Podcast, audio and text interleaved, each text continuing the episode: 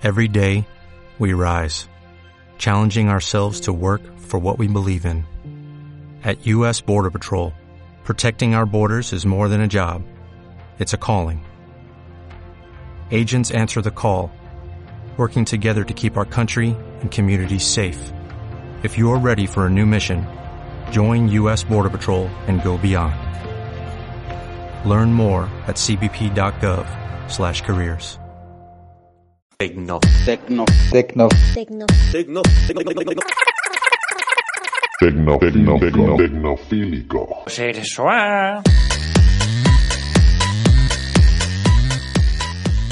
Damos por inaugurada la sección de Tecnofilia Sexual con, con el señor Adrián, Aquí es una estamos. persona que se va que se va a dedicar a explicarnos las novedades, las curiosidades, todo lo que tenga relación con la tecnología, que es algo que siempre eh, nos da curiosidad. Y nada, esta es la primera de las secciones aquí en el programa de Pascualeas. Y nada, Adri, ¿qué nos tienes preparado? Joder, qué nervios, qué nervios. Pues nada, aquí primer día ha- haremos un repaso un poco de- del mundo de la tecnología, ¿no? De lo que Espera un momento, espera, espera un momento. Em, más que nada, yo creo que lo primero que tenemos que hacer es, bueno, eh, presentarte. Es decir, ¿quién eres? pues quién soy, como si has dicho mi nombre. Soy Adrián. Muy bien. vale, perfecto. Bueno, vale, venga. Realmente no, no estoy vinculado al mundo de la tecnología, ¿no? O sea, no, no trabajo en una tienda ni en un departamento de alguna empresa ni nada. Y bueno, más que nada este, esta sección sería un poco ubicada hacia una visión de, de la tecnología actual en, bueno, en los diferentes puntos que más, que más nos gustan, ¿no? Que más nos inquietan Ajá. y también enfocarla de cara a una visión de, de futuro, ¿no? De lo que parece que va a ser o hacia dónde va y bueno, y lo que vaya saliendo. Y empezamos con los drones y las impresoras 3D. Son cosas que están, Que ya eh, a la orden del día. Sí, que Eh, están esto ya- lo, tenemos, pero que realmente... Pues está en la punta del iceberg. Sí, por ejemplo, en el tema de los drones, eh, bueno, ahora mismo los usamos como juguetes, ¿no? Y bueno, como cámaras incluso para grabar, tomar planos hacia aéreos. ¿Un, un helicóptero pequeño de estos teledirigidos se podría considerar como dron? En teoría no, no. porque esto ya existía como tal, como helicóptero. Eh, los, claro, los helicópteros, a ver, realmente tienen muchas de las funciones de un dron, realmente. Pues lo consideramos más que nada cuando son cuadcópteros, ¿no? Que tienen más de una hélice, pero la estabilización, por ejemplo, de un dron en comparación de, de un helicóptero y bueno, el sistema de cámaras, que me imagino que habrían helicópteros de estos teledirigidos con cámaras. Digamos que es otro sistema más estable. Bueno, Vale. podríamos tener en cuenta los helicópteros como drones, ya que recuerda mucho, ¿no? El tipo de juguetito electrónico.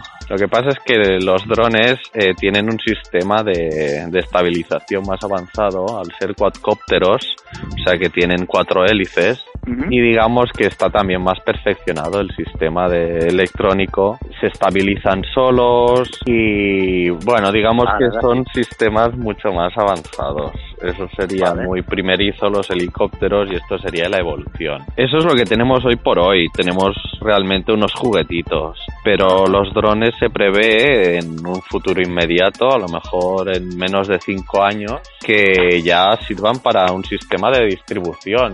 Amazon está apostando ya por para helipuertos de drones en diferentes zonas que tampoco se ha revelado. Todo el tema de la distribución recarga incluso se contempla la opción de alquilar terrazas de edificios como para para punto de carga del dron o si son distancias muy largas para cambiar de dron vamos hacer Ajá. como como si fuera es las carreras estas de que te pasas el bastón o por turnos, ¿no? ¿Cómo se llama? Bueno. bueno, sería eso, ¿no? Un el dron que ya llega con la batería descargada, pues se lo pasa uno con la batería cargada. Así poder Vale, vale, sí, sí. eh, recorrer una, carrera de, atletismo de relieve. Sí, Sí, de relieves, esto. relieve, ¿eh? ¿Relevos? Ahora no sé, de, de relevos. Relevos, relevos. Y yo bueno, lo que había escuchado, bueno, yo, per- perdona que te corte un poquillo, Sí, pero no, no, o sea, por yo, yo hace unos años ya que que incluso, no sé si te suena la noticia de que ya Telepizza hacía una promoción, ¿sabes? O era un anuncio así en plan, mira lo que os vamos a traer, no que, que eso, que, que, que utilizaban ya un dron para, para, para acercar las pizzas.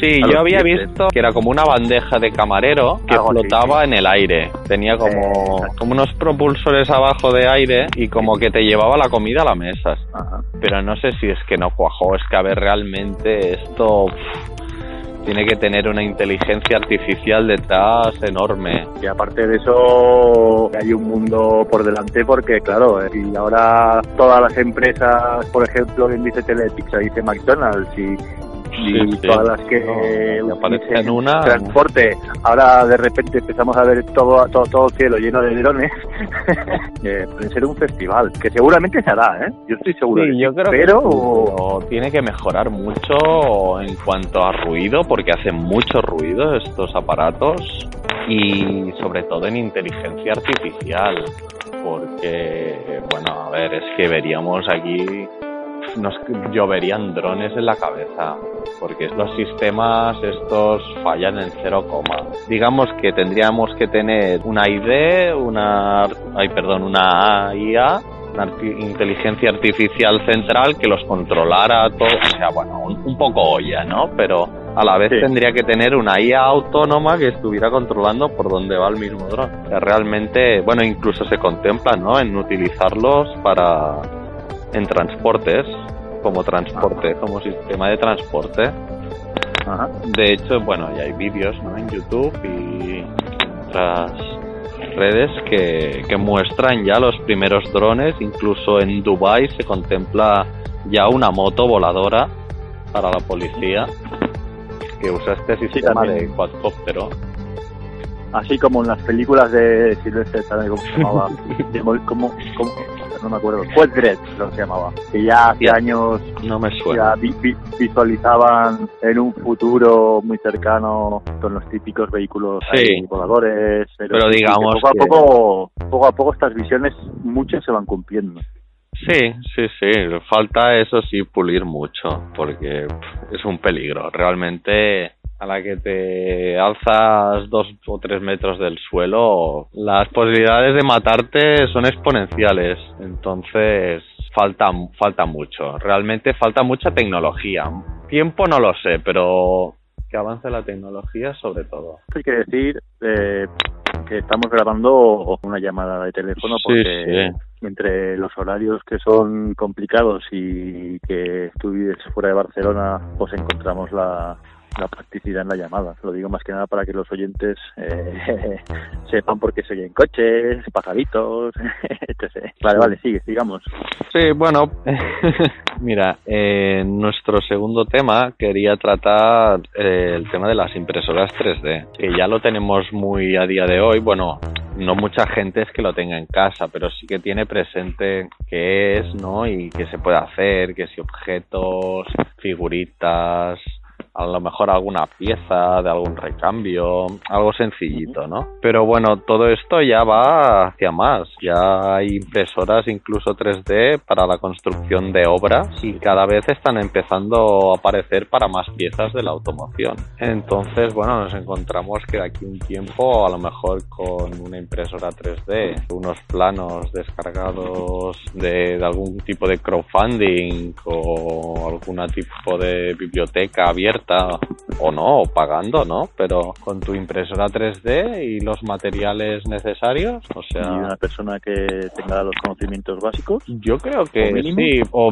van a ser más bien, sí, como dices, mínimos, porque bueno, al final va a ser hacer funcionar la impresora, lógicamente, pero bueno, esto será eh, cargarle el plano y casi darle inicio. A ver, lógicamente van a haber muchas irregularidades ¿no? que se puedan presentar, pero bueno, siempre puedes tener el soporte de un técnico o mismamente o llevarlo a reparar. No tienes para qué tener, es como quien tiene ya un, no sé, una impresora normal día de hoy. Sabemos que cuando se le acaba la tinta hay que cambiarla y bueno, poca cosa más. Lógicamente ahora a día de hoy pues imprime plásticos y el funcionamiento es bastante difícil, o sea, montar una impresora muchas veces te la tienes que incluso montar tú y son caras. Entonces a día de hoy es un concepto que tiene que desarrollarse todavía. Pero bueno, esto también a la vuelta de la esquina, en función de 5 años o así, 5 o 10 años, entre 5 y 10 años como mucho, ya veremos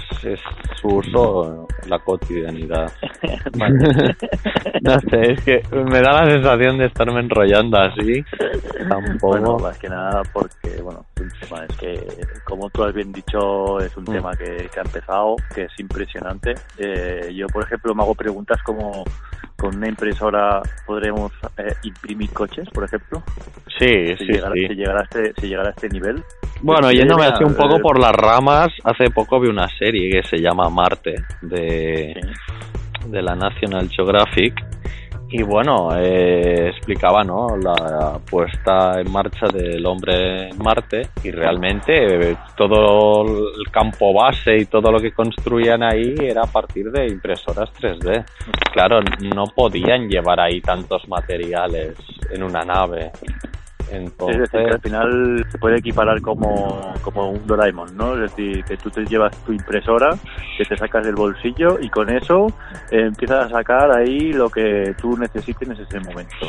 Sí, supongo que por eso que habrán ciertos materiales que es, es lo que se podrá imprimir y entonces luego a lo mejor algún tipo de, no sé, reciclable o ecológico que luego si alguna pieza no la necesitas la puedas reimprimir en otra cosa. Vale. La imaginación es el límite. sí. Vale, hagamos una cosa, pasemos a las noticias ya porque Sí, sí. pasemos a las noticias. Nos enrollamos aquí como persianas. Ah, pero bueno. una cosa, de- al final, eh, ves, a los hechos me remito que parece mentira como un par de noticias sobre temas de debate eh, den para tanto. Y eso que estamos hablando un poco por encima, ¿no? Un poco lo que estamos viendo ahora, lo que de alguna manera está enseñando y, y todo el juego que da, ¿eh? Sí, sí, no, realmente Nosotros que queremos hacer estamos un- limando la superficie. Exacto, imagínate que con lo que le comentaba al Oliver y te lo comento a ti, que es, hostia, eh, qué facilidad tenemos en, en, en empezar a hablar y, y, y que esto dure. Que, y, y si empezamos a subir ahora todas las secciones, eh, habrá que recortar mucho. Pues sí, sí, sí. Bueno, pero eso- eso- para- yo, yo, yo siempre digo lo mismo, eso es buena señal. Es lo que te digo, yo cuando escucho podcasts, si me gustan, aunque sean de dos horas, como tengo el tiempo para escucharlo, lo escucho. sí. Otra cosa es, la, a lo mejor, una persona que se dedique a las oficinas, otro tenga un tipo de trabajo que Bueno, no siempre puede puedes pausarlo, ¿no? Sí, no sé. exacto. Bueno, siempre habrá alguien suficientemente aburrido para escucharnos enteramente. Exacto.